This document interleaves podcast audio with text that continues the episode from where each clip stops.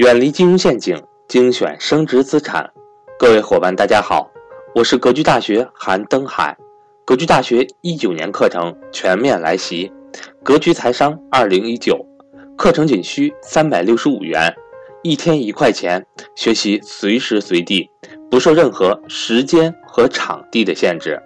并且支持永久反复学习，让所有人都能和赵正宝老师。一起学习台商知识，欢迎想报名学习的伙伴和我联系，我的手机和微信为幺三八幺零三二六四四二。下面，请听分享。今天我们讲一本书，叫《祖鲁法则》，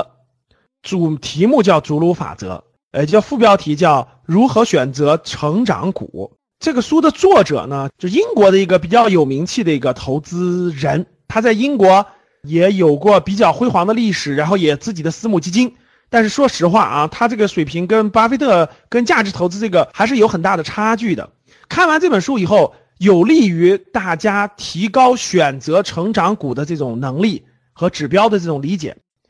啊。但是呢，祖鲁法则这本书里所选择那个范畴，其实他选的还是中小型的成长股，跟我们说的这种以巴菲特为代表的这种价值投资的这种有足够安全边际的。价值投资基础上的成长股还是有很大的差别的，所以这本书呢，我们只是借鉴，它跟我讲的其他几本书是有差距的，是有差别的。其实这本书主要选择的是中小型的成长股，我们只是借鉴它里面的有价值的内容，不代表一定要走它这个方法啊。好了，那我们往下走，我们先解释一下什么是逐鹿法则。祖鲁法则讲的是英国历史上，英国跟南非爆发过一次这个殖民地当时殖民侵略的过程中呢，呃，有殖民地的战争。这个战争过程中呢，英国人是火枪火炮是吧？已经已经进入现代化的这种武器了。当时南非的这种土著呢，纯粹就是弓箭呀、什么标枪啊，就这些很传统的这种武器，那是肯定打不过这些的哈。但是呢，当时在整个这个南非那个就殖民战争的其中有一个战役呢，传统和很落后的这个部落人群呢，就在某一个狭窄的某个领域当中就战胜了英国人，就是可以说是以落后的武器、落后的这种呃组织形式、落后的这种形式，结果战胜了这种很先进的、很先进的这种英国人，以弱小战胜了强大。他怎么做到的呢？地名当时打这场战役的叫祖鲁那个地方，所以叫做祖鲁法则。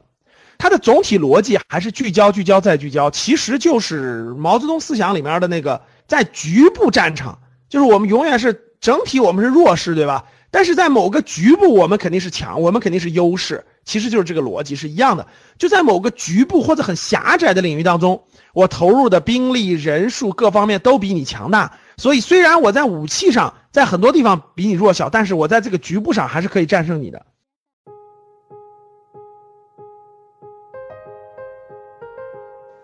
今天的分享到这里就结束了，希望能够对您有所帮助，